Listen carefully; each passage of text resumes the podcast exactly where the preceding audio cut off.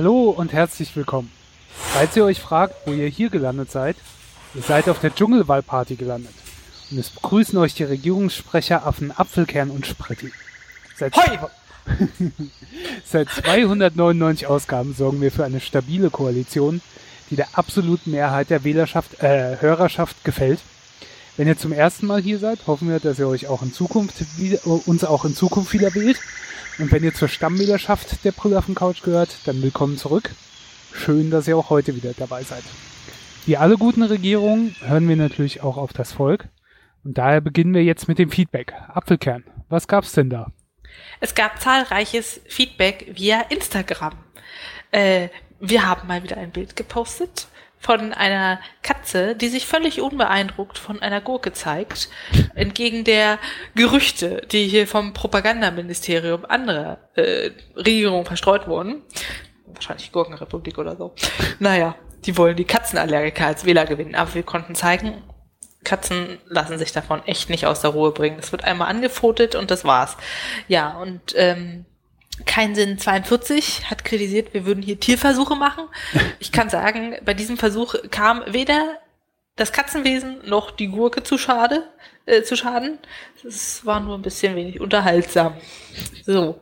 Und Momika 92 sagt, sie freut sich auf die neue Folge. Da wird sie sich ja auch freuen, dass wir schon wieder eine aufnehmen. Ja, und auch ihre Katze ist von der Gurke nie beeindruckt gewesen plus irgendein Spam-Kommentar. Den zählen wir mal nicht mit rein. Ja. Ja, und dann haben wir noch eine ausführliche Direktnachricht bekommen von BE0807. B. Ach, ich fühle mich immer, als würde ich diese Namen verwursten. Es tut mir jetzt schon leid. Ähm, zur Sendung, wo wir über Ernährung gesprochen haben und Dokumentationen. Ich glaube, es war die letzte. Water Health und so weiter. Hallo, ich finde diese Dokumentation allgemein sehr fragwürdig. Haben in der Ausbildung zur Erzieherin ähnlich über Zucker ähnlich über Zuckerkonsum angeschaut und es gab bei dieser Dokumentation keinen Mittelweg. Der Moderator war ein Mann, der seit fünf Jahren auf Zucker komplett verzichtete und aß dann plötzlich sehr viel Zucker. Also kein normaler durchschnittlicher Bürger. Dieser Moderator traf dann plötzlich die bösen Menschen, die ab und zu Süßigkeiten aßen und hielt nur Moralpredigten, die einem nicht nahe gingen, sondern nur nervten. Da schaue ich lieber Dokus von Arte. Diese amerikanische Doku hieß Voll verzuckert. Es gibt wahrscheinlich auch auf Netflix. Gibt es wahrscheinlich auch auf Netflix. Aber diese perfekten Moderatoren versauen alles. Ja, kann ich voll nachvollziehen. Mit diesen Moderatoren. Ich fand ja den in What the Health auch super unsympathisch. Voll verzuckert habe ich nicht gesehen. Wie sieht's bei dir aus, Spritti? Nee. Nee. nee. Aber das äh, macht jetzt auch keine Lust darauf. Nee. Und es ist so schade, weil das Thema ist ja an sich wichtig und diese ganze Gesellschaft isst viel zu viel Zucker und verarbeitete Produkte, aber man möchte sich das auch nicht von jemandem erzählen lassen, der dann da sitzt und völlig perfekt ist. Zumindest geht es mir so. Ja. Okay. Und dann ging es nochmal um äh, Fleisch. Und sie schreibt, super Fleisch, das man guten Gewissens essen kann, ist Reh oder Wildschwein. Sie leben in der Natur und werden sowieso geschossen. Dann kann man sie wenigstens essen, damit sie nicht ohne Grund gestorben sind. Ja, aber ich, also ganz viel von dem Wild, was verkauft wird, so von wegen Hirschbraten, ist ja nicht der Hirsch, der zu viel war und in Brandenburg die Bäume niederfrisst und trampelt, sondern es werden die auch gezüchtet dafür. Also. Weißt du, was ich Sonntag gegessen habe? Hirsch! Ah, Hirsch! Wildschwein. Hast du ja. einen Autobahnunfall gehabt oder was? Nein. In Australien. Die, die, werden hier aber auch geschossen, weil sie hier, äh, die kommen hier bis äh, an unseren Garten. Ähm, und, Oma ähm, hatte wieder Freilauf Kram, und da gab's halt. Kram hier auf dem Waldfriedhof, der nicht so weit entfernt ist, ungefähr anderthalb Kilometer, die Gräber um und werden da geschossen. Und ähm, man kann auch ähm, in dem Wald, der sich dann hier in der Nähe anschließt, auf dem Forstamt, die verkaufen auch äh, Sachen, die dann da quasi geschossen wurden, also äh, äh, wild halt. Ja, also ich ja. will nur sagen, die verkaufte Menge von Fleisch an Wild ist nicht rein aus dem Überschuss, sondern da wird auch extra für gezüchtet und das würde ich dann auch nicht unterstützen wollen. Wenn du sagst, du hast da deinen Jäger des Vertrauens, der das macht, es ist halt so ein Scheißbegriff wie Metzger des Vertrauens. Warum vertrauen die Leute Metzgern eigentlich mehr als Politikern? Liegt es daran, dass sie irgendwie gefährliche äh, Sachen hinterm Tresen liegen haben? Also zumindest so, dass man offiziell davon weiß? Oder weißt du, es gibt doch nie diesen Begriff, ach, der Politiker meines Vertrauens, das höre ich sehr selten oder eher in Satireprogrammen, aber Metzger des Vertrauens ohne Ende. Ja. Ähm, und Metzger des Vertrauens ist halt so ein bisschen, ich glaube, das hat auch so ein bisschen, ich könnte ja auch, wenn, wenn du jetzt Metzger des Vertrauens sagst, könnte ich genau sagen, wer das ist. Das ist bei mir hier im Ort einer, der ist mit ähm, einem meiner Freunde aus der Kindheit zusammen zur Schule gegangen, also die waren ein Jahr älter. Den kannte ich da schon als Kind, der hat mittlerweile den Laden von seinen Eltern übernommen.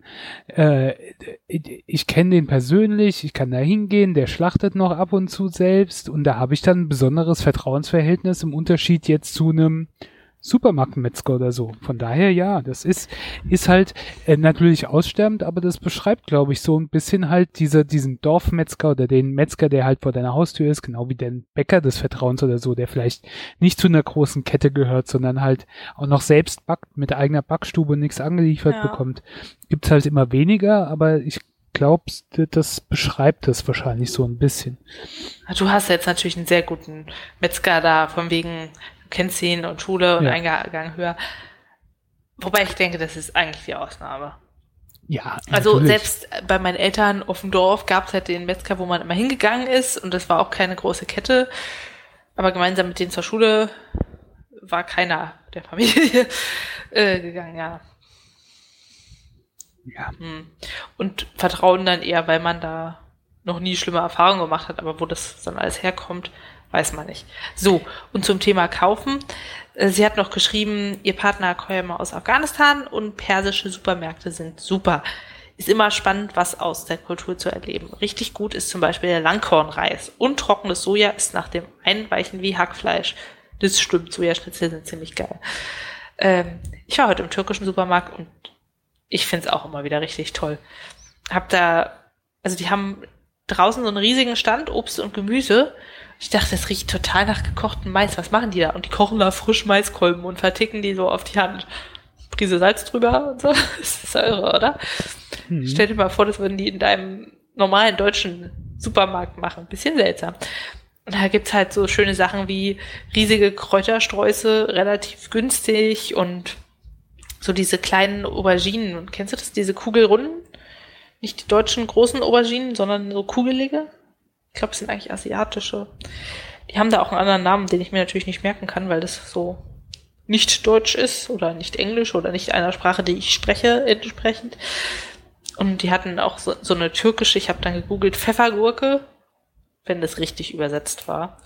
Die sah so ein bisschen aus wie die Nase, das habe ich spricht schon in der Pre-Show erzählt, muss ich mich nochmal mit belästigen, wie die Nase äh, jetzt komme ich nicht, von Thaddeus aus Spon Spongebob. So lang und eine ein bisschen gekrümmt und schon so ziemlich die Farbe von Thaddeus. Immer wieder spannend. Okay, so. so. Das war die Meinung des Volkes. Jetzt kommen wir zu den wichtigen Dingen im Leben. Ja, ähm.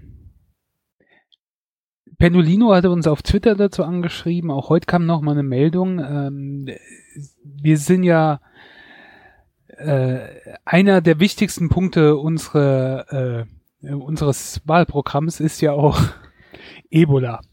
Da setzen wir einen Schwerpunkt, ähm, berichten darüber und halten euch auf dem Laufenden und ja, es äh, braut sich wieder was zusammen. Leider etwas sehr Unschönes. Äh, momentan im Kongo, in äh, Nordkivu, glaube ich, in der Provinz äh, im Kongo äh, steigt die Zahl der Ausbrüche und zwar so, dass äh, momentan die WHO einen Krisenausschuss für morgen einberufen hat, wo entschieden wird, ob äh, es eine Notlage von internationaler Tragweite ist. Ähm, es gab seit Juni rund 200 Verdachtsfälle. Von diesen 200 Leuten sind 130 Menschen gestorben. Äh, allein in der vergangenen Woche sind 33 Menschen neu an Ebola erkrankt. 24 davon sind mittlerweile schon tot. Ähm, ja, das ist, ähm, ist jetzt nicht so, dass der Kongo da keine Erfahrung hätte. Das ist leider schon die der, äh, zehnte Epidemie seit äh, den 70ern. Ähm, aber ihr erinnert euch ja dran, wir haben da auch drüber gesprochen, zwischen 2013 und 2016 gab es ja einen sehr schlimmen Ausbruch in äh, Sierra Leone, Guinea und Liberia, wo äh, über 11.000 Leute umgekommen sind. Es ist halt, ja, man muss halt mal gucken. Ähm, ist jetzt alles etwas problematisch, weil ähm, es diesmal in einer Großstadt ist und in einem Gebiet, wo die Sicherheitslage wohl etwas problematischer ist. Mal gucken. Ja, ähm,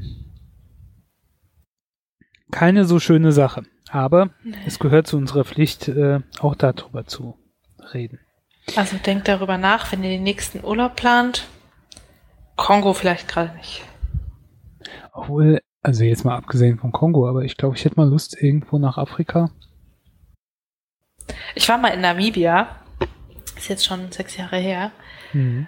Ähm, und ich war da mit meiner Familie. Mein Vater war dienstlich schon in ein paar afrikanischen Ländern und er meinte, Namibia ist das, was noch so mit am europäischsten geprägt ist, abgesehen von äh, allem, was so in Marokko und Tunesien und Ägypten so an Touri-Stränden existiert. Und er meint, das liegt einerseits daran, klar, Deutsch-Südwest, es war mal Kolonie, aber auch, dass die Menschen dann nicht ganz so schlimm bedroht sind von Hunger oder zum Beispiel auch Waffengewalt wie in Südafrika, dass man sich da sehr sicher fühlen kann. Es ist auch sehr weit äh, ja, verteilte Bevölkerung. Also ich weiß gar nicht, wie viel, die hatten eine Fläche irgendwie dreimal so oder so groß wie Deutschland oder dreimal so groß und darauf drei Millionen Einwohner oder so. Mhm. Jedenfalls sehr geringe Einwohnerdichte. Ja. Und dadurch hast du auch viel Strecke, wo du einfach fährst, wo nichts ist, außer so Savanne und Tiere. Du hast viele, ja, so Gazellen und Kuro und das ist einfach schön. Und dann gibt's auch manchmal so Sachen, wo du dich an die Kolonialzeit erinnerst und denkst, oh Gottes Willen, und zum Beispiel gibt noch so weiße Familien, die dann eben Nachfahren sind der Kolonialsiedler, die dann in ihren abgezäunten, bewachten äh, ja, Wohnungen residieren und das ist dann alles schon sehr getrennt. Und es gibt einem nicht so ein gutes Gefühl, aber trotzdem gibt's dann so Sachen wie ein Bäcker, der Schwarzwälder Kirschtorte anbietet mit Nachrichten. Und denkst so, äh, das ist jetzt ein bisschen kurios. So, mal gucken, was ich hier erzählt habe. Ähm, Einwohnerzahl 2,3 Millionen und ähm, äh, 824.000 Quadratkilometer. Ja.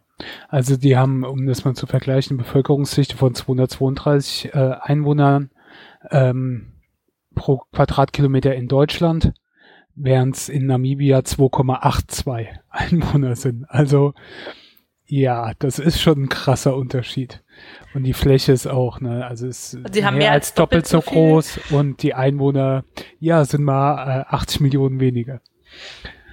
Ja, das, das war ziemlich spannend. ja. Und dann gibt's auch so alte, zum Beispiel Diamantensucherdörfer, Kolbmannskop. Ich glaube, es ist relativ bekannt, weil es so ein verlassenes Dorf in der Wüste ist. Es ist schon echt schön. Trotzdem, weiß ich nicht. Also ich bin sonst relativ viel nur in Europa gereist und da hast du ja nicht, dass du wirklich auffällst als andere Ethnie optisch. Mhm. Da ist ganz schön gut gemischt. Und da habe ich mich manchmal schon unwohl gefühlt und dachte, wie fühlen die sich eigentlich hier in Deutschland? Ja. Also merkt man das? Ist man dann dran gewöhnt, wenn es jeden Tag so ist? Oder denken die sich so, boah, warum, warum haben die alle so weiße Gesichter? Was soll denn das? Ja. Die sehen ja alle gleich aus. das stimmt natürlich. Ja. Naja, wie sind wir jetzt auf Afrika gekommen? Ach so, ja, da wollte ich mal Urlaub machen. Da wollte ich mal Urlaub machen. Und sonst Tunesien, Marokko, da fahren sie gefühlt alle hin. Baden.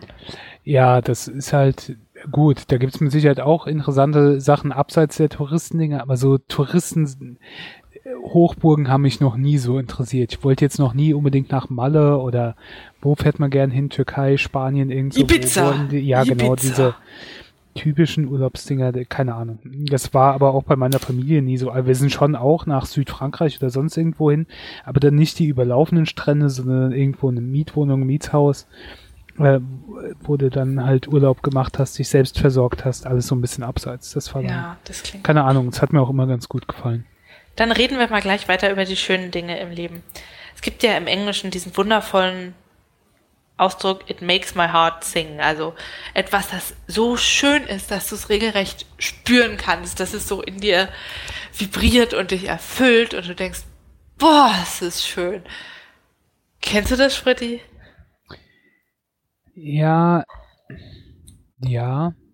Also es gibt so Dinge, die, also manchmal, wenn ich Musik höre, bewegt mich das sehr. Aber ich habe auch so ein Gefühl, wenn ich schöne Landschaften sehe, wo, wo mir das so geht. Ähm, keine Ahnung, wenn ich, wenn du so in Ruhe irgendwo stehst und guckst und denkst einfach, wie schön ist die, die, die hier meine Umwelt oder wie schön Mhm. ist hier diese, die Landschaft oder wie beeindruckend oder de- so. Auch Dinge, die dir vielleicht sonst so alltäglich sind wo du gar nicht hinguckst und äh, die dann mal bewusst so aufnimmst. Mir geht zum Beispiel so, ähm, wo ich jetzt arbeite, da habe ich, äh, kann ich in der Mittagspause, gehe ich dann immer spazieren über, über die Felder und das liegt im, im Nahetal, der Rhein ist auch nicht so weit weg. Man kann äh, bis zum Niederwalddenkmal gucken. Äh, es gibt ähm, äh,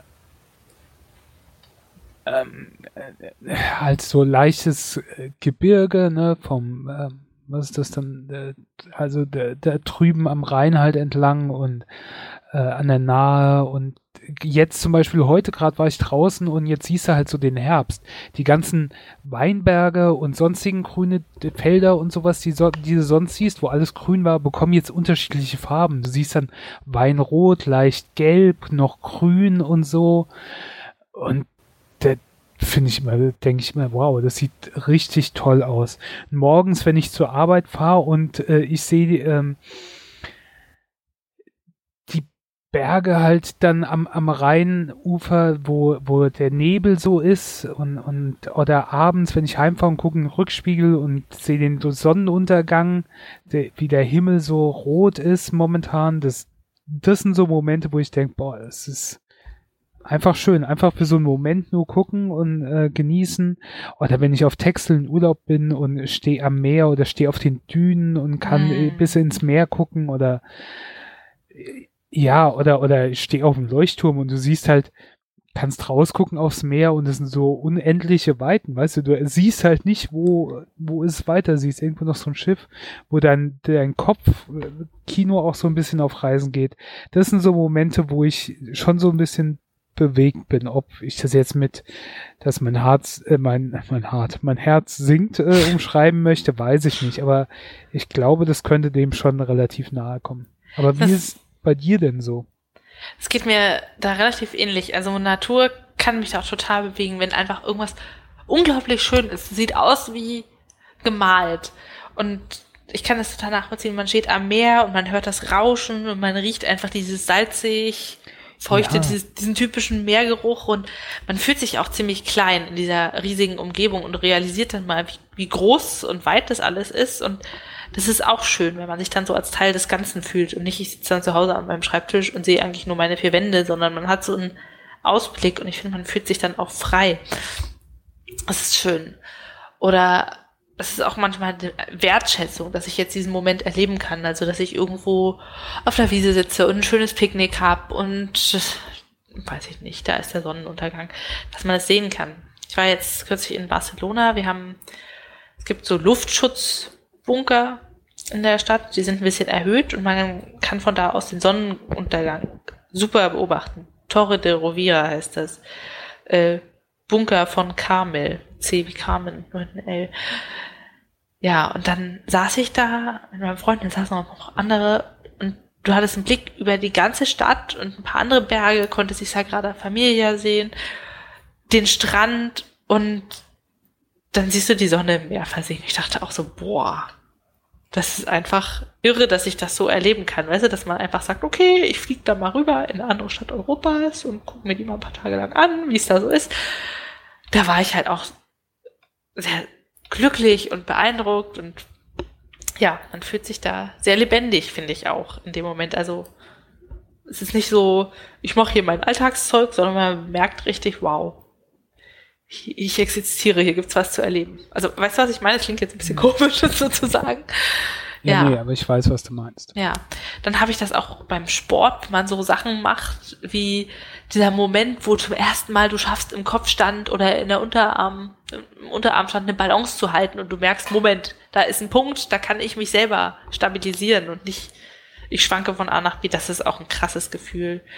Und ansonsten mich macht es mal sehr glücklich, wenn ich irgendwas selber geschaffen habe. Also ich habe jetzt zehn Gläser Lader eingekocht und die Küche ist aufgeräumt und dann stehen eben da diese zehn Gläser schön beschriftet. Das macht mich auch unglaublich glücklich und stolz. Es ist so mein Werk. Also ich habe immer so die Vorstellung, dass Chirurgen das genauso geht. Dann schneiden die halt den Tumor raus und dann legen die den auf den Tisch und dann machen die ein Foto mit einem Lineal und sagen, guck mal, 17 Zentimeter, Mama, habe ich alleine rausoperiert. So ungefähr.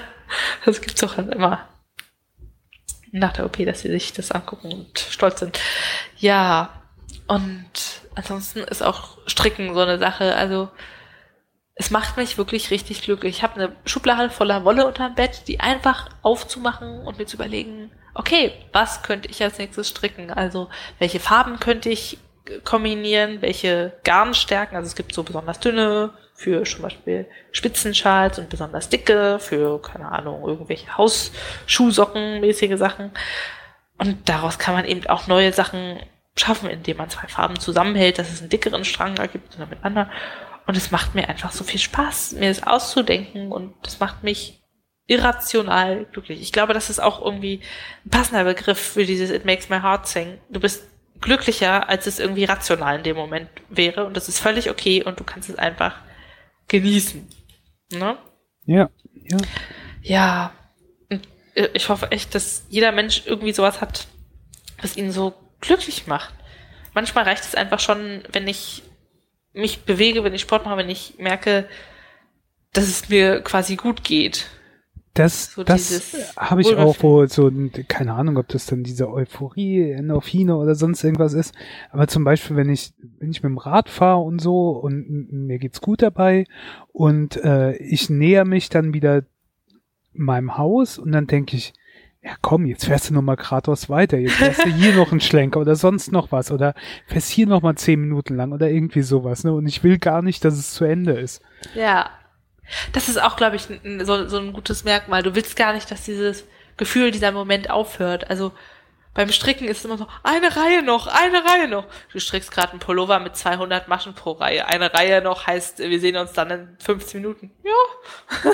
ja, aber, aber ist dann halt auch ein Unterschied, ne, ob du ein gutes Gefühl dabei hast, als wenn ich jetzt zum Beispiel keine Ahnung, wenn ich früher vor der Videospielkonsole gesessen habe und gedacht habe, okay, ein Level noch, ein Level noch, das hat sich nicht so gut angefühlt, sondern da hast du immer noch das schlechte Gewissen oder so dabei gehabt. Aber das ist zum Beispiel jetzt beim Radfahren nicht so, wenn ich denke, okay, dann verliere ich halt noch eine halbe Stunde oder so, aber der, ich habe dafür ne, was geleistet oder für mich getan oder mich ja. bewegt und so. Und dann äh, das, da habe ich dann eher so ein Gefühl, als wenn es jetzt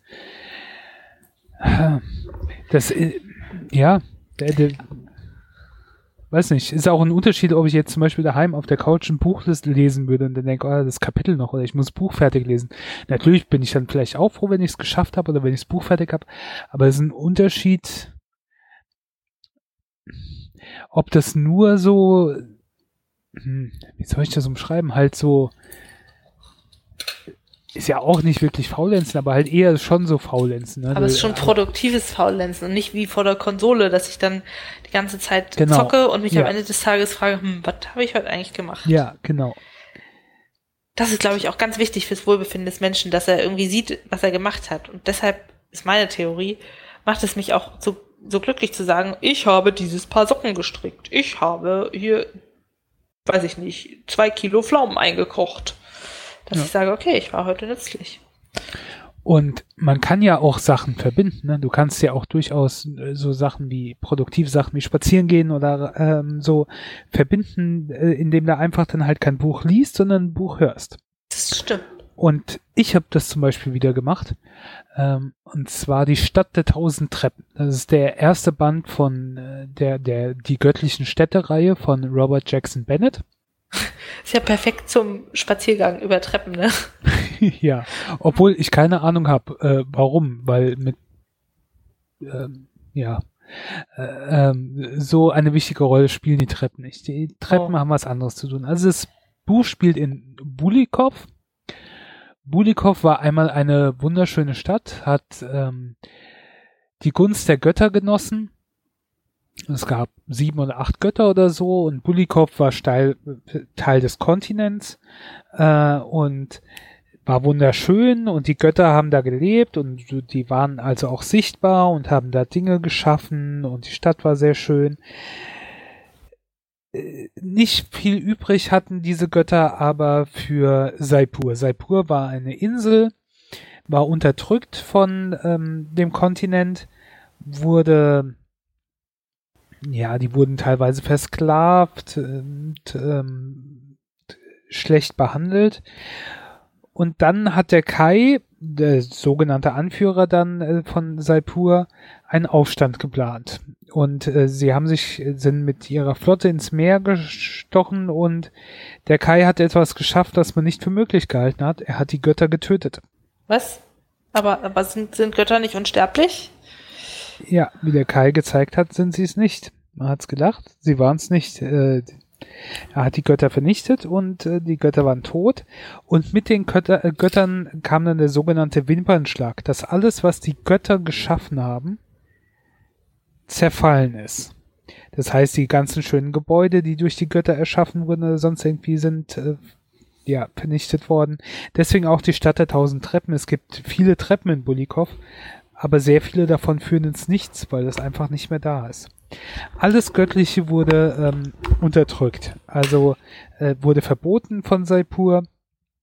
Der Kontinent wurde so ein bisschen niedrig gehalten. Saipur wurde zur militärischen Großmacht, hat äh, die Welt dann da dominiert. Und es ist einige Zeit seit diesem Krieg vergangen. Es ist, äh, sagen wir mal, knapp 100 Jahre ungefähr. Und dann kommen wir jetzt da rein und wir begleiten ähm, Shara Tivani, die nach Budikow muss aus traurigem Grund. Dort wurde ein Wissenschaftler hingeschickt, angeblich um der Völkerverständigung zu dienen und der sollte da forschen und war aber nicht sonderlich bedient, äh, beliebt in äh, Budikow, weil er nach göttlichen Sachen geforscht hat und äh, da über die Geschichte gelernt hat, während das den Bewohnern von Budikow verboten war. Äh, es gab Gesetze, du darfst nichts von Göttern erzählen, erwähnen, sonst irgendwie ist alles verboten. Deswegen war er da nicht sonderlich beliebt und dann wurde er umgebracht. Man weiß nicht von wem, man weiß nicht so ganz warum. Und ähm, Sharativani ist im Außenministerium tätig. Das Außenministerium ist aber eigentlich so ein bisschen der Geheimdienst von Saipur. Sie ist also eigentlich eine Agentin, geht aber als ja getarnte Botschaftsangestellte dann dahin ähm, und ermittelt. Und wir begleiten sie zu, also sie hat noch einen Begleiter, Sigurd, ein, ein Nordmann, ein Treiling heißen die, glaube ich, in dieser Welt. Und wir begleiten sie bei den Ermittlungen und sie entdeckt dann etwas, da spoiler ich nicht so viel. Es hat den Anschein, als sind vielleicht doch nicht alle Götter tot. Ja, das ist also am Anfang beginnt so ein bisschen wie eine ähm, Detektivgeschichte und dann erweitert sich das halt über diese ganze göttliche Geschichte. Und ähm, es gibt Intrigen und sonstige Dinge, Geheimnisse, Wendungen, Überraschungen. Ja, ich fand die Grundidee interessant mit diesem es gab Götter und die Götter haben das eine Volk bevorzugt und das andere nicht. Und dann waren sie aber auf einmal alle tot. Warum? Wo sind sie jetzt? Was ist geschehen? Mysterium, und Mysterium. Auch dieses Setting ist ganz interessant. Es gibt also die, die, die arbeiten noch mit Bolzengeräten und nicht jetzt mit Pistolen oder sowas. Aber, und es hat auch so, aber die haben auch schon Fahrzeuge. Also es gibt, die fahren jetzt nicht mit Kutschen oder so durch die Gegend, sondern die haben Fahrzeuge. Und ähm, es gibt Telegrafen, aber keine Telefone oder sowas.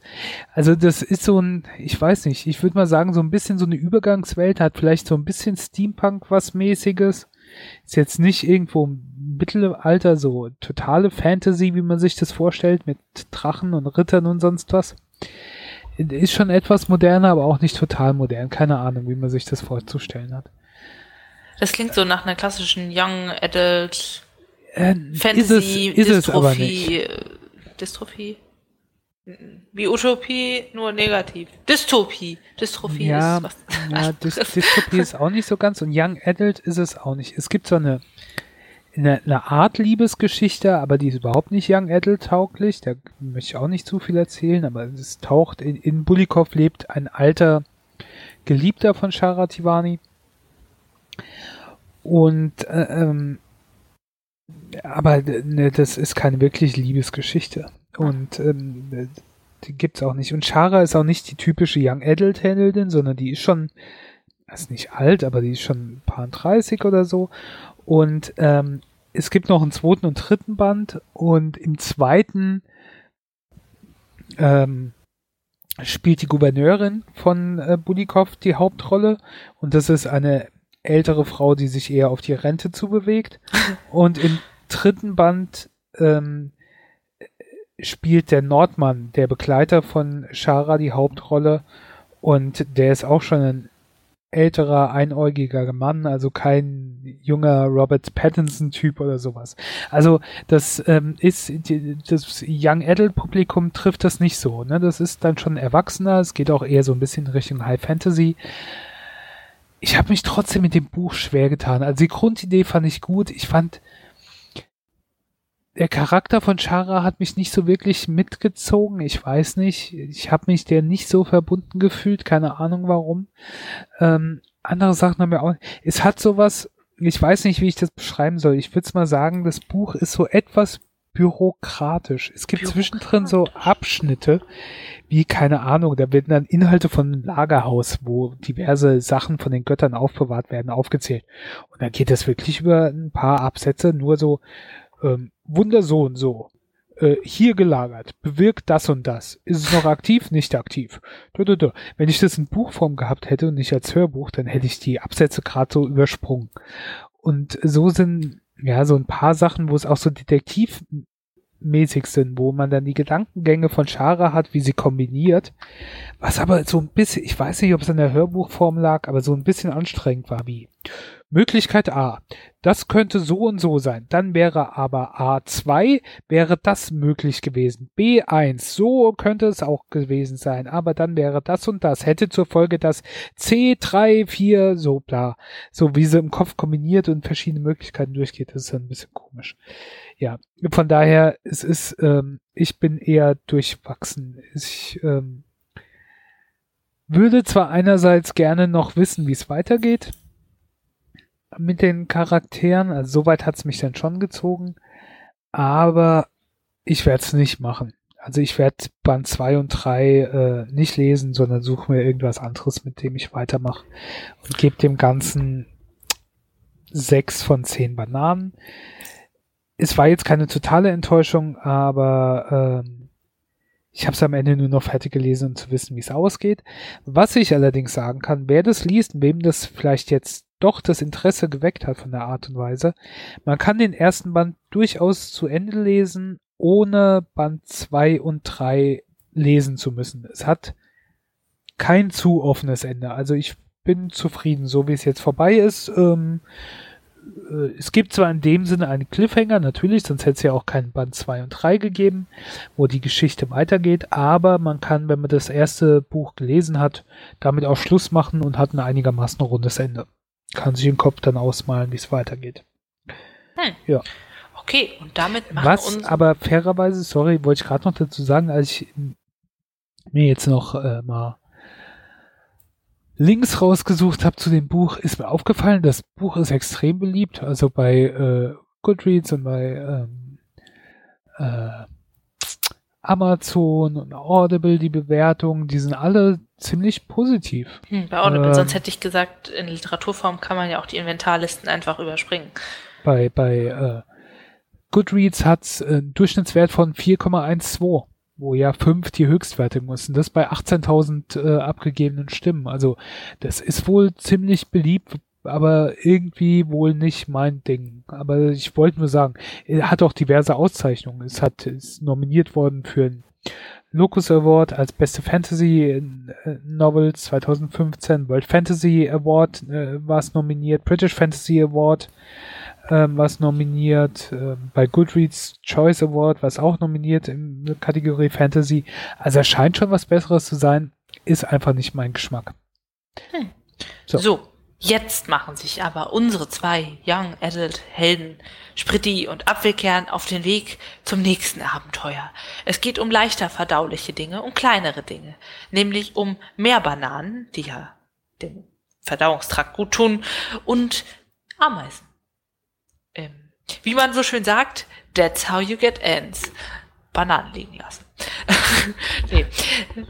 Es geht um Ant-Man, einen Superheldenfilm von Marvel aus dem Jahr 2015, den der gute Spritti schon längst besprochen hat, aber jetzt habe ich ihn auch mal gesehen. Ich weiß nicht, ob ihr euch noch erinnert, was Spritti dazu gesagt hat. Ich glaube, er fand ihn super.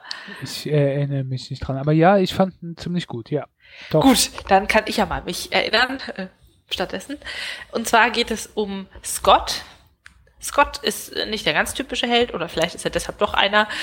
Er ist äh, im Gefängnis gelandet nach einem Einbruch. Und äh, jetzt kommt er gerade raus und äh, was macht er mit seinem Leben? Weiß er nicht. Er hat aber einen Fixpunkt. Seine kleine Tochter, Cassie, die ist fünf, sechs, so vom Aussehen her. Und leider hat er sich natürlich auch mit seiner Frau, Partnerin zerstritten. Kind darf er nicht sehen und jetzt sucht er nach einem Sinn im Leben, nach einem Job. So leicht ist es nicht, jetzt was zu finden, vor allem wenn man im Lebenslauf fünf Jahre Knast hat. Und so landet er bei seinen einen Einbrecherkumpels und lässt sich überreden, mal wieder in ein Haus einzusteigen. Er kann es richtig gut, also wie er die Alarmanlage da umgeht, ist schon filmreif. Ähm, ja. Und er bricht ein in das Haus des Wissenschaftlers Hank Pym. Dr. Hank Pym. Und ähm, ist gar nicht auf der Suche nach einer konkreten Sache, sondern einfach einem Safe. Ja. Und dieser Safe ist gefüllt mit irgendwelchen Fläschchen voller Flüssigkeit, mit denen er nichts anfangen kann, einem komischen Anzug und vor allem kein Geld, kein Gold, keine Juwelen, nichts von dem, was er sich erhofft hatte. Tja, und so zieht er wieder ab nach Hause, nimmt diesen Anzug mit, weil irgendein kleines Souvenir muss man scheinbar einpacken. Und zu Hause zieht er den an und denkt, sieht ein bisschen komisch aus, so eine Ganzkörperstrumpfhose, ein bisschen eng um die Eier und ein bisschen, ja, weiß ich nicht, ist der Bauch jetzt dick oder so guckt es sich an und plötzlich wird er winzig klein. Denn das ist der Ant-Man-Anzug. Ja, der Dr. Hank Pym ist ein Wissenschaftler, der daran arbeitet, Moleküle, also Moment, die Abstände zwischen Atomen zu verringern und somit die Größe von Lebewesen, Objekten, was auch immer zu modifizieren. Und das ist halt der Anzug, den er mit dieser Technik gebastelt hat. Ja, und einmal klein geworden auf Ameisengröße, sieht die Welt ganz anders aus und er stürzt sich mitten ins Abenteuer. Es geht äh, um die Technologie, das, ja, sagen wir, nennen wir es Schrumpfens.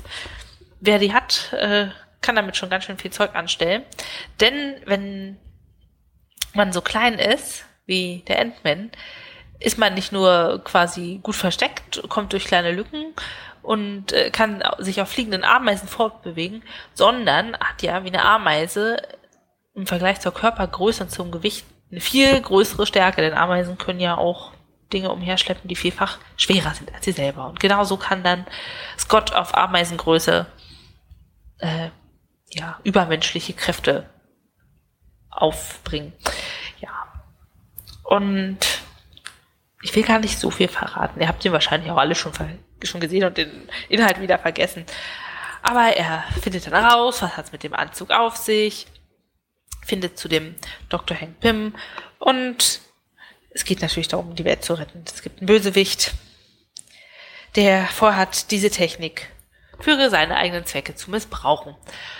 Und ich kann einfach sagen, wie immer, es scheint mein Standardzitat zu sein, es ist jetzt nur nicht der tiefsinnigste, weltbewegendste Film, aber er ist unglaublich unterhaltsam. Also, ich mag auch diese Marvel-Ästhetik, muss ich sagen. Mir hat es gefallen, wie er lernt, mit dem Leben außerhalb des Gefängnisses umzugehen, mit dem Anzug umzugehen, wie er plötzlich groß und klein wird. Besonders gibt es eine Szene, da übt er durch ein Schlüsselloch zu springen, also er nimmt Anlauf, verkleinert sich, springt so durchs Schlüsselloch und wird wieder groß. Und wenn er das alles nicht richtig zeitlich in der Abfolge macht, dann springt er halt gegen die Tür oder wird mit einem Schlüsselloch groß. Das macht einfach Spaß anzuschauen. Ein bisschen geht's natürlich auch um Romanze, so viel zum Thema Young Adult aber es ist nicht zu vordergründig. Was ich auch schön fand, es gab nicht zu viel sinnlose Gewalt, wo du dir denkst, meine Güte, reicht's jetzt mal, sondern die Kampfszenen sind ziemlich, ja, interessant oder einfach anders, weil er sich eben groß und klein machen kann im Wechsel und das ein bisschen das alles auflockert. Hat mir äh, gut gefallen. Ja, das Einzige, was mir aufgefallen ist, die Tochter, die ist vielleicht fünf, sechs, sieben, hat immer gesagt, oh, mein Papa ist der Allertollste, hm, und die schienen sich super innig zu sein. Aber Moment mal, wenn der Vater fünf Jahre im Gefängnis war, die Mutter gar nicht will, dass die Tochter ihn sieht und er immer extra zu ihr hingeht und sie sagt, boah, du warst gar nicht eingeladen zur Geburtstagsfeier deines Kindes, aber okay, wenn du schon mal da bist. Wieso erinnert sie sich dann überhaupt noch an ihn? Und äh, die haben sowas wie eine Freundschaft. Das ist ein bisschen komisch, aber egal. Ja, das Kind ist auch cool. In der ganzen Nummer. Ja. Und äh, mir hat auch gefallen, die können in dem Film die Ameisen quasi fernsteuern per Gedankenkraft. Und wie sie das machen, das gefällt mir sehr. Es hat äh, schöne Effekte. Die Ameisen so als Volk sind dann doch eine große Kraft, weil sie ganz viel transportieren können. Dann machen sie die Ameisen überlebensgroß und dann laufen die einfach so in der Wohnung rum. Das ist schon echt cool gemacht. Hat mir gefallen. Äh, meine obstige Wertungen sind acht von zehn Bananen. Und einmal angefixt habe ich mir gedacht, na gut, Ant-Man and the Wasp, Wasp gibt's ja jetzt auch ganz neu in diesem Jahr rausgekommen. Widerspreche ich mal meinen ganzen Grundregeln und gucke mir das jetzt schon an. Ich meine, ich hätte ja auch drei Jahre warten können, aber wenn ich schon mal dabei war. Ja. Also der ist von diesem Jahr, eine Stunde 58 im Vergleich, der erste Film hat eine Stunde 57 gedauert, nimmt es nicht viel, war ich am Anfang erstmal verwirrt. Denn plötzlich haben sich Scott und der Dr. Hank Pym sowie seine Tochter Hope zerstritten und ich dachte so, Moment, am Ende des ersten Films waren sie noch beste Freunde, was ist jetzt passiert? Und äh, er ist in Bewährungshaft quasi mit Fuß Fessel elektronisch und darf sein eigenes Grundstück nicht verlassen. Was ist denn da passiert? Das hat mich wirklich die erste halbe Stunde, Stunde total beschäftigt und genervt. Es muss irgendwas mit einem anderen Marvel-Film gewesen sein, was da passiert ist. Ich weiß nicht, ob er bei den Avengers dabei war oder so. Aber es wird auch nicht aufgeklärt für Leute, die es nicht gesehen haben. Das hat mich so angekotzt. Spritti, Du als ähm, großer Marvel-Experte, kannst du mir weiterhelfen? Ja gut, er war zwischendrin äh, im, ähm, im Civil War bei äh, Captain America Civil War ah. auf der ah. Seite von Captain America und die haben mir dann im Prinzip da äh, verloren. Genau, die haben immer gesagt, ja, also in Deutschland, da hast du ja das und das gemacht. Und ich dachte, was genau. war denn jetzt in Deutschland? In Deutschland war äh, der, die, die Szene auf dem Flughafen in Halle Leipzig wo Spider-Man das erste Mal aufgetaucht ist, wo Ant-Man zu Giant-Man wurde. Ähm, bekannte Kampfszene, sehr, eigentlich sehr cool, wo die ganzen Superhelden gegeneinander gekämpft haben. Okay. Ja, das hätten die mal irgendwie in so einer Prequel-Einspielung zeigen können für alle, die diesen Film nicht gesehen haben. das hat wirklich gestört. Ja. Weil die ganze Dynamik Aber hat, hat sich, hat sich äh, verwirrt, dass du der Handlung nicht mehr folgen konntest? Oder war das jetzt nur, weil du kurz vorher den ersten Teil gesehen hast und dann äh, gedacht hast, da fehlt mir doch irgendwas? Aber wenn du jetzt den ersten Teil nicht gesehen hättest und mit Abstand den zweiten Teil, dann wäre das halt so gewesen. Es wäre die Ausgangshaltung gewesen. Das würde mich jetzt mal interessieren. Also es war so, ich habe die halt wirklich mit zwei Tagen Abstand geguckt und dann am Ende des ersten Teils haben die quasi noch rumgeknutscht und ja. Dann zack, reden sie nicht mehr miteinander. Und ich denke so, was ist denn jetzt los? Und es gab wirklich keine Erklärung dafür und ich konnte die Handlung schon verstehen, aber das ist so, als hätte man ganz essentielle Fakten in der mhm. Spieleraufstellung verdreht. Ja, ich habe den zweiten Teil ehr, ehrlich gesagt noch nicht gesehen, deswegen, also ich weiß dann auch nicht, was zwischen Wasp und Ant-Man war. Das war nämlich meines Wissens nicht in den zwischenzeitlichen Filmen. Tja. Na gut. So, weiter. Die Sache in Deutschland hat Nachwirkung. Vielleicht sollte ich mal Captain America Civil Wars gucken. Auf ah. jeden Fall. Das ist eine der also sie sind ja alle nicht schlecht, aber ist schon ein ziemlich guter Marvel-Film. Ist auch fast eher ein Avengers-Film als ein Captain America-Film. Hm. Okay. Jedenfalls, äh, nachdem man sich beruhigt hat, weil man sich fragt, was ist denn jetzt passiert zwischen Teil 1 und 2, wird es dann relativ seicht. Sie kabbeln sich alle ein bisschen rum. Er ist da in seiner Bewährungshaft, es sind noch drei Tage und dann ist er wieder frei und in den letzten drei Tagen passiert nämlich was. Die Mutter von Hope, beziehungsweise Frau von Dr. Hank Pym, äh, ist ja ursprünglich auch mal unterwegs gewesen als Superheldin in einem Anzug, der sie vergrößert und verkleinert. Damals ist sie aber auf subatomarer Ebene hängen geblieben. Das erfahren wir auch schon im ersten Film. Und das habe ich jetzt nicht berichtet. Sie erfahren, dass man von dieser subatomaren Ebene auch zurückkommen kann. Und was der Wissenschaftler und die Tochter natürlich wollen, ist die Mutter zurück.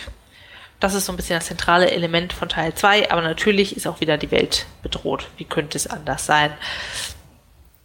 Und äh, Scott war auf der subatomaren Ebene, ist wieder auf Normalgröße zurückgekommen und damit auch irgendwie verbunden mit der Mutter der beiden hat eine Vision, telefoniert deshalb Hope an und denkt sich so, ach, eigentlich war es ja vielleicht gar nicht so wichtig und zack, ehe sich versieht, hat sie ihn aus seiner Verwahrungshaft oder wie, wie heißt denn das? Quasi aus seiner Haft entführt. Also er darf sein Haus nicht verlassen. Und, und äh, ach so, Hausarrest. Hausarrest, genau. Und plötzlich ist er draußen und denkt so, nein, nein, nein, ich habe doch nur noch drei Tage. Naja. Und sie machen sich auf die Suche nach der Mutter. Äh, Darf ich verraten, wer die Wasp ist? Ja, das ist, das sieht man ja sogar auf den Plakaten und so. Ah, gut, die habe ich mir auch nicht angeguckt. ähm, genau. Am Ende des ersten Teils hat man schon gesehen, dass Dr. Pym auch für seine Tochter einen Anzug, einen geflügelten Anzug gebaut hat. Und dann ist sie halt jetzt mit am Start. Ja. Es gibt im Vergleich zum ersten Teil sehr viel mehr Stellen, wo ich mir denke, boah, jetzt versuchen die einfach nur Zeit zu schinden. Also Kampfszenen, die doch sehr ausgereizt werden, wo ich mir irgendwann denke, ja, ist jetzt nicht mehr originell oder so sentimentale Szenen, wo die Mutter wiederkommt und das ist echt alles so ein bisschen kitschig, Augenwischerei, wo ich mir denke, das hätte ich jetzt nicht gebraucht und ich weiß auch nicht, wer dann die Zielgruppe ist. Vielleicht ist es so, damit die Typen auch mal ihre Freundin mit ins Kino nehmen und dann denkt die sich so, oh ja, ist ja auch für Frauen gemacht. Wie schön, so harmonisch. Aber es hat mich nicht wirklich begeistert. Es war jetzt nicht so, dass ich mich gelangweilt habe und es bereue, diesen Film gesehen zu haben, aber man merkt wirklich, das ist die Fortsetzung und irgendwie sind die Ideen dann knapper geworden. Ja, auch die Dynamik zwischen den Charakteren fand ich nicht mehr so cool und nicht so überraschend. Das war schon vorhersehbar. Ja, insgesamt sechseinhalb von zehn Bananen. Ich bin gespannt, wenn du den mal siehst, was du dazu sagst. Ich meine, du bist ja der Kinoexperte. Ich bin ja noch in der Ausbildung. Ja, ich habe ja nicht mal das Plakat angeschaut. Liste. Ich habe einen anderen Superheldenfilm gesehen, äh, Venom, über den ich aber irgendwann demnächst mal rede. Okay, dann reden wir über die Superhelden des Alltags. Mehrwegprodukte, die nicht als Plastikgereste im Ozean landen. Was dachtest du denn, Spritti? Äh, Ärzte, Sanitäter, Altenpfleger. Oh, ist auch gut. Das ist auch gut. Das ist auch gut. Müllmänner. Vergessen wir mal bitte nicht die Müllmänner. Ja. Ähm, und zwar gibt es bei Rewe schon seit Ende letzten Jahres, ich glaube Oktober letzten Jahres, Mehrweg, Mehrweg frische Netze. Es gibt ja, wenn du Obst und Gemüse kaufst, immer diese Plastikbeutelchen, damit du da Sachen einpacken und abwiegen kannst. Und Rewe versucht das zu vermindern. Es gibt ja auch schon so die Süßkartoffeln, wo das äh, Bio-Logo eingelasert ist und der Barcode, damit man die halt nicht mit einem Plastiktag versehen muss oder die in Plastik packen. Finde ich super. Und jetzt haben die auch Mehrweg frische Netze in mehr und mehr Märkten. Das ist erstmal so ein Testlauf gewesen, der Ende letzten Jahres begonnen hat und jetzt wollen sie das flächendeckend, flächendeckend einführen. Die kosten im Zweierpark 1,49 und sind aus Plastik und man kann darin die Sachen abwiegen und äh, dieser Beutel hat ein genormtes Gewicht, was dann an der Kasse, da wurde ja auch nochmal alles ne, gewogen, abgezogen wird. Das heißt, man kann es einpacken und macht keinen Verlust. Der Laden bindet den Kunden ein bisschen an sich, weil er denkt, oh ja, da kann ich ja verpackungsfrei einkaufen gehen, wenn ich mit meinem Netz dahin gehe und die wissen auch schon genau, wie viel das wiegt. Toll. Und dann spart man Plastik. Finde ich an sich eine ziemlich coole Idee. Dann denke ich so, warum ist denn dieses Mehrwegnetz aus Plastik? Hättet ihr das nicht aus Baumwolle machen können? Also es ist irgendwie so, ich ersetze Plastik mit Plastik. Hä? Also, irgendwie verscheißern sie sich doch damit selber. Ich finde ich finde es an sich toll. Ich versuche diese Obsttüten eigentlich gar nicht zu benutzen. Das Einzige, wofür ich die brauche, sind Pilze. Also wenn du so frische Austernpilze kaufst, die nicht verpackt sind, die gehen einfach kaputt. Aber alles andere, Tomaten, Paprika, Bananen, Äpfel, die brauchen keine Verpackung. Also bestimmt gibt es auch was anderes, das fällt mir jetzt alles gerade nicht ein, aber du brauchst im Normalfall diesen Beutel nicht. Ja. Ach. Und an sich finde ich es gut und es schafft auch ein Bewusstsein dafür, dass es nicht cool ist, diese Beutel zu haben. Und ich hoffe, die werden auch einfach mal ganz abgeschafft. Aber ich hätte mir ein Netz aus Baumwolle oder irgendwas Nachhaltigerem gewünscht. Ja. Und bei der Sache ist mir auch mal wieder aufgefallen, also der Großteil meines Plastiksmülls, man bringt ihn ja immer raus. Traurigerweise habe ich dafür auch einen Plastikbeutel, um darin meinen Müll rauszubringen der Großteil sind Verpackungen von irgendwelchen Obst- und Gemüsesachen. Also ich gehe relativ viel zu Aldi und wenn du da zum Beispiel äh, Paprika kaufst, kommt die Spitzpaprika auch immer in so einer Plastikschale. Oder, weiß ich nicht, die Möhrchen kommen in so einer Plastikschale und die Tomaten kommen in der Plastikschale und der Feldsalat kommt da drin. Also es wird ganz viel darin eingepackt. Oder so Bio-Sachen sind auch öfter eingeschweißt. Bio-Bananen, Bio-Gurken sind eingeschweißt. Und eigentlich habe ich jetzt keine Angst, dass meine Möhren irgendwie Schaden nehmen beim Transport, wenn die keine Plastikpackung um sich rum haben. Aber ich kann die auch im Laden nicht abmachen und da lassen, beziehungsweise die wäre ja trotzdem als Müll angefallen, egal ob ich die jetzt zu Hause weghaue oder die das in ihren Containern haben. Das fände ich ein bisschen sinnlos. Naja. Spritti, was sagst du denn? Muss man Obst und Gemüse überhaupt eingetütet kaufen? Wie hältst äh, du es denn da? Dein Thema, ich merke das. Ich denke nicht an die Umwelt. Ähm, ich denke halt eher so an praktische Sachen. Keine Ahnung, wenn ich jetzt Äpfel oder sonst irgendwas kaufe, dann ähm, geht es mir halt drum, dass, ne, dass du die dann leicht transportieren kannst und die nicht durch die Gegend rollen. Aber wenn es halt irgendeine Papiertüte oder Netz oder sonst irgendwas umweltbewussteres ist, dann muss es von mir auch keine Plastiktüte sein. Also das ist mir dann egal. Und zur Not, falls dann die dann sagen, ja, das kostet aber 10 Cent oder so, da käme es mir dann auch nicht so ganz drauf an. Auf, auf die 10 Cent. Das fällt, glaube ich, bei niemandem so großartig auf, aber Ich finde es auch allgemein schon mal gut, dass an, der, an den Kassen auch die Plastiktüten so langsam verschwinden, beziehungsweise dass du, wenn dafür bezahlen musst oder das habe ich jetzt kürzlich gesehen bei Rewe, ähm, gibt es vielleicht schon länger, ist mir jetzt aber erst aufgefallen, dass es zum einen halt diese wiederverwendbaren Tüten gibt, also diese Mehrfachtragetaschen, aber du kannst auch so eine Papp-Plastikkiste kaufen, so eine Transportkiste quasi, ein stabiler Pappkarton für, Aha. ich weiß gar nicht, 50 Cent, ein Euro oder so. Also so teurer war es auf jeden Fall nicht. Und äh, kannst da dann halt in den Kofferraum stellen oder tragen und ähm, keine Ahnung, kannst bestimmt ein paar Mal benutzen. Wenn du Tiefkühlsachen oder äh, kalte Sachen hast, die Feuchtigkeit haben, dann wird's bestimmt, hält's vielleicht nicht so lange als bei trockenen Sachen. Aber sowas finde ich eigentlich ganz gut, ne? So vom Grundprinzip, weiß ich nicht. Es ist, ähm, ja. Mhm. Ähm, auf jeden Fall ist es schon besser. Man sieht ja auch, dass andere Länder mittlerweile auch bei so Sachen nachziehen, wo halt auch die Plastiktüten nicht mehr ganz so sind. Also zumindest in anderen europäischen Ländern, wo du früher das hinterhergeschmissen bekommen hast ich weiß noch, weil ich früher in Frankreich in Urlaub war, da gab es dann immer diese kleinen Plastiktüten wirklich massenhaft da. Und das hat sich dann auch nach und nach so ein bisschen geändert. Ähm, ja. So. Das ist mir in Großbritannien vor ein paar Jahren auch aufgefallen. Bei Tesco gab es immer Tüten. Ich dachte mir so, was soll denn das? Also ich weiß nicht, wie du es hältst, wenn ich einkaufen gehe. Ich habe ein Fahrrad.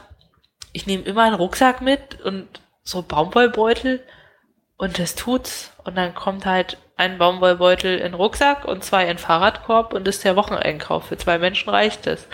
Ich habe im Auto immer einen, Korb zum Tragen und ähm, so Mehrfachtaschen habe ich von Jumbo auf Texel. Oh, das sind die besten. Ja, habe ich ähm, auch immer, aber die gibt's ja auch hier so eine Art halt von Real. Ja, aber nicht von Jumbo, das ist nicht das gleiche nee, Sprit, die lassen aber, nichts erzählen. jedes Mal, wenn ich in, auf Texel in Urlaub bin und Jumbo einkaufen gehe, hole ich mir einmal so eine Tüte von Jumbo und die benutze ich dann immer, wenn ich wieder hier bin. Mein ja. Souvenir-Einkaufsbeutel. Genau, habe ich immer im Auto und ja, das, das nehme ich, dann tue ich mit in den Einkaufswagen. Ähm, da gibt's auch keine Verwirrung, Jumbo gibt's nicht hier, da können die sich nicht wundern, ob ich, ne, der, ob die abgezeichnet ist, äh, dass ich sie schon gekauft habe und nicht erst da mitgenommen habe. Stimmt. Und ähm, ja, da tue ich dann meine Einkäufe rein. Also von mir aus kann es äh, zum Großteil lose sein, so weit es halt technisch machbar ist, dass es äh, vom Einkaufswagen dann aufs Band und wieder in den Einkaufswagen ohne große Probleme bekommst, nicht alles einzeln dann da rumliegen hast. Also so ein paar Sachen gibt's halt, die müssen halt irgendwie eingepackt sein. So Himbeeren, die, die kannst ja. du nicht lose in deinen Oder Johannisbeeren oder sowas, ja. ja. Aber dann finde ich es schöner, wenn die das in Pappschachteln machen. Es gibt so oft die Dinger in Plastik und ich denke mir, warum kann die nicht in Pappe sein? Ja, aber das ist halt natürlich die Sache im Supermarkt, aber du musst dann auch überlegen, die Sachen kommen ja von irgendwo her, die werden von irgendwo rangekarrt, die müssen durch Lagerhallen gefahren werden, die müssen auf LKWs verladen werden, äh, die, die sind so unterwegs, da, da steckt ja schon eine längere Reise hinten dran und mehreres Umladen und hin und her Sachen, äh, bis es dann im, im, im Supermarktregal ist. Ja. Und ähm, da muss halt auch überlegen, wie kriegt man das dann am besten hin. Aber was, was ist eine optimale Verpackung, die du für alles dann nutzen kannst, wo du nicht noch irgendwas zusätzlich brauchst oder so? Ja. Ähm, ja. Ja, oder dass sie halt sagen, die haben eine Riesenverpackung, wo alles drin ist. Also ich stelle mir jetzt so vor, die haben eine einen Riesenspender mit Trockenreis und du holst dann mit deiner eigenen Schachtel, Dose, Glas, kannst dir dann so und so viel abfüllen. Ja. Die müsste ja natürlich genormt sein, dass sie es abwiegen können, aber da würdest du so viel Verpackung sparen. Aber jetzt, wenn wir mal so Beispiel nehmen von so Johannisbeeren oder sowas, oder Kirschen von mir aus, die ja meistens in so einer Pappschachtel sind und dann aber in, in Folie halt nochmal drumrum. Ja. Und ähm, wenn du jetzt halt überlegst, ne, so, du hast sowas, das sitzt ja meistens nochmal in irgendwelchen Pappkisten und die Pappkisten sind dann gestapelt und auf einer Palette und die Palette ist dann, kommt vom LKW.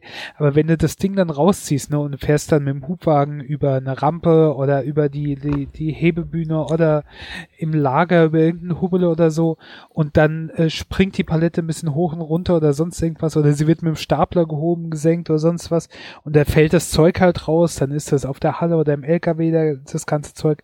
Da muss natürlich irgendwas drumherum sein. Ich weiß halt nicht, wie das dann optimal ist. Vielleicht macht man dann einfach was, um das Ganze äh, ist halt nicht optimal, wenn du das so offen hast äh, und dann transportierst, auch im Einkaufswagen oder sonst irgendwie, und dann kippt dir das und dann fällt alles raus. Ich weiß nicht, was da die optimale Lösung ist für so Zeug, aber es gibt halt andere Sachen, da kann man gewiss äh, Verpackungen eher einsparen. Ja. Da wäre es gut, wenn die so kompostierbare Plastik ähnliche Dinge nehmen. Weißt du, es gibt auch so kompostierbare ja. Tüten. Das wäre cool. Spritti, und jetzt mal so zum Thema Müll. Wenn du deinen Müll rausbringst, was ist da der Hauptteil? Also ich meine ja schon so, bei mir sind es die Plastikverpackungen, die um Obst, Gemüse drum sind. Und dann so die Obst, Gemüse, Schalen, das ist echt so der Großteil. Äh, Papier dir? und Plastik. Nee, aber, aber wovon? Also ist es Zeitung oder ist es Küchenrolle? Das ist Verpackung, halt von irgendwelchen Kartons, von Stellsachen oder von so Sachen so ein bisschen was, was dann halt Platz wegnimmt. Zeitungen lese ich jetzt nicht so viel, das ist nicht so viel. Hauptsächlich ist es so, irgendwelche, keine Ahnung, Schrumpffolie, die um Schallplatten war oder ähm, die um die, Verpackung, wo meine Wurst, meine sonstige Sachen drin war, so, so Zeug halt, ja. Folie äh, eigentlich am meisten. Ja. Dann irgendwelches Verpackungszeug, also keine Ahnung. Ja. Ja. Ja. Also es ist irgendwie nichts, wo ich sage, das hätte ich jetzt wirklich gebraucht. Und es gibt so Sachen, die werden nur selten leer, also so wie eine Packung Shampoo. Also ich meine, wie lange hält ein Shampoo? Wenn man nicht so viel nimmt, schon locker irgendwie einen Monat. Ja. Also, oder Duschbad, je nachdem, teilt man sich bla bla. Aber das schmeiße ich nicht so häufig weg. Währenddessen ich gefühlt jeden Tag irgendeine Obst, Gemüse, Verpackungsplastikschale wegmache. Und gibt ja auch viele Sachen, die gibt es inzwischen einfach in Papier. So Haferflocken sind immer in Papier verpackt. Da finde ich es voll schön, dass ich dafür nicht Plastik verbrauche. Ja. Ja. Das ist so sinnlos. Und ich kann ja irgendwie schlecht was dagegen tun, wenn es die Sachen hauptsächlich in Plastik gibt. Und jetzt da irgendwie in Bioladen, ja, aber das ist also auch gleich viel teurer. Das ist so für Studenten auch nicht einfach. Naja, da müssen das wir noch dran arbeiten, dass äh, Schrumpffolie und ihre Abwesenheit unsere Herzen zum Singen bringen kann. Weißt du, wo wir nicht mehr dran arbeiten müssen? An äh, dieser Folge. Ach die so. ist nämlich jetzt am Ende. Ähm, wir bedanken uns für eure Aufmerksamkeit. Äh, wählt uns wieder. Moment, nächsten, die nächste ja. Folge ist die 300. Folge. Kann das ja. sein oder ist es wahr? Oh mein Gott, Amtsjubiläum. Genau, ja. Das äh, wird eine tolle Sache. Äh, nee, eigentlich wird's keine, wir haben nichts Großartiges geplant. Ihr erwartet keine großartige Überraschung. Oder wir Aber, planen ähm, jetzt noch die Planung und dann kommt die Folge eben erst im Dezember. ja. Ihr könnt wir es machen, euch aussuchen. Wir, wir, machen gleich weiter mit 301 und äh, wenn wir dann ein gutes Konzept haben, schieben wir die Folge 300 nach. ich sehe es schon. Und dann sind wir bei Folge 825 und müssen noch Folge 300, 400, 500, 600 und 700 und 800 ja. nachproduzieren. Nee, nee, nee, nee, nee. Ja. Oh Gott, dann sind wir wahrscheinlich schon so langsam im Rentenalter. Na gut. Jetzt ist aber für heute erstmal Schluss mit der 299. Bis zum nächsten Mal, egal ob jetzt 300 oder 301. Bis dann. Tschüss. Tschüss.